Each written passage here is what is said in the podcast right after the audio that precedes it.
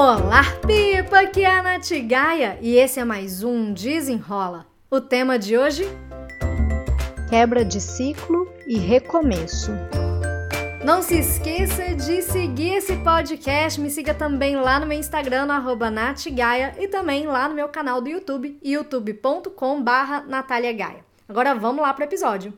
Nessa semana eu pedi lá no meu Instagram uma ajuda, porque afinal de contas já passamos de 217 episódios e às vezes me falta criatividade para a gente trazer temas de conversa, de reflexão, é, de autoconhecimento, de desenvolvimento. Então, um dos temas que eu recebi ontem foi sobre quebra de ciclo e coincidentemente, ontem eu fiz uma aula que está lá no YouTube, vou deixar o link inclusive da aula, que é o poder do recomeço. Então eu vou falar sobre esses dois temas hoje, quebra de ciclo e recomeço.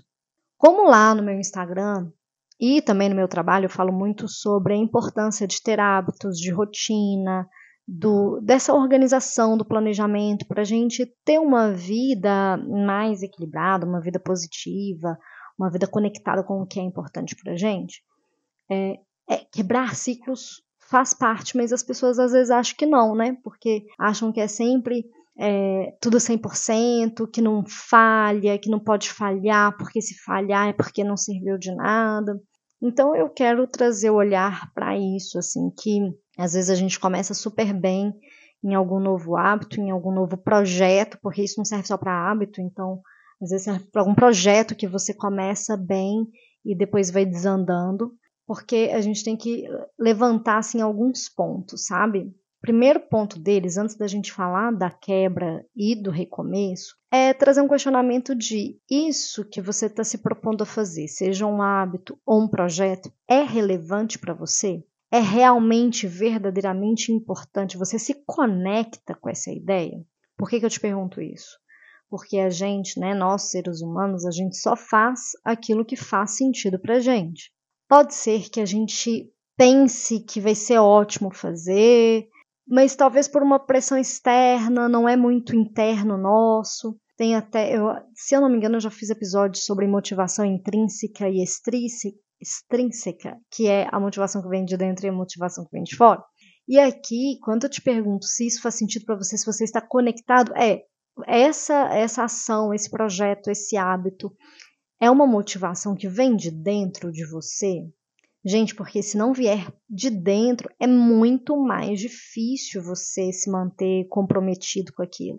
Porque qualquer outra coisa pode ser mais interessante se você não está conectado com aquilo. Pensa na escola. Na escola, quando é uma matéria que a gente gosta muito, a gente, poxa, a gente se dedica, a gente presta atenção, porque é um assunto que nos interessa. Agora, aquele assunto que não é da nossa vibe, a gente vai ter muito mais dificuldade. É claro, mesmo que a motivação seja passar de ano, a dificuldade ela vai ser maior quando você tem, quando você porra, não gosta daquilo. É, eu me lembro, eu na escola, eu gostava muito de história, de geografia, de português, de inglês, detestava química, física, matemática, a biologia até passava, assim, mas eu detestava química, por exemplo.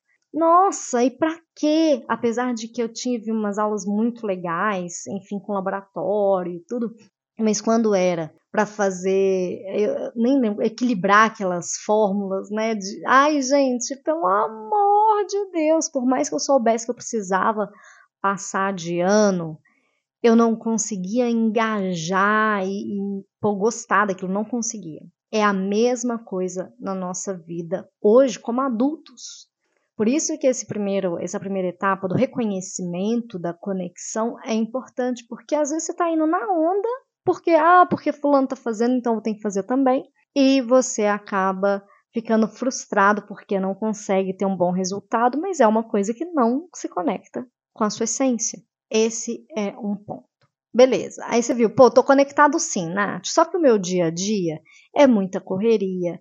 Eu ainda tô muito é, perdida, é muita coisa que eu tenho que fazer, é, e eu não estou dando conta muito de lidar ou com esse projeto ou com esse hábito. Então, aí, o que, que você precisa? Você realmente precisa de uma rotina, você precisa de um planejamento para abrir espaço para o que é importante para você. Sem isso, o mundo não vai parar para você abrir esse espaço, para ninguém. Isso acontece com todo mundo.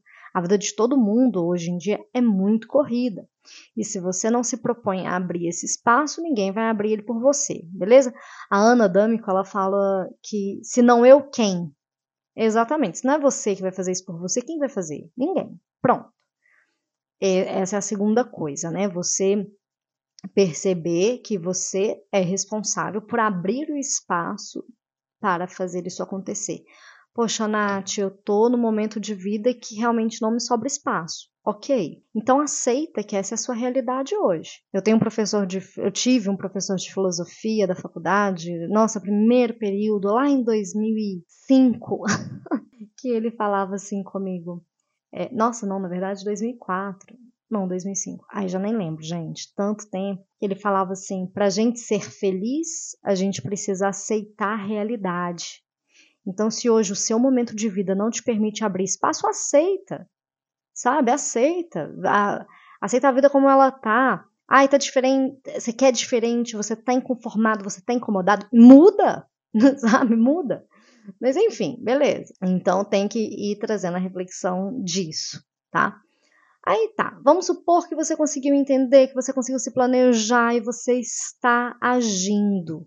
Você está dentro do seu projeto, você está dentro do seu hábito, e aí falhou.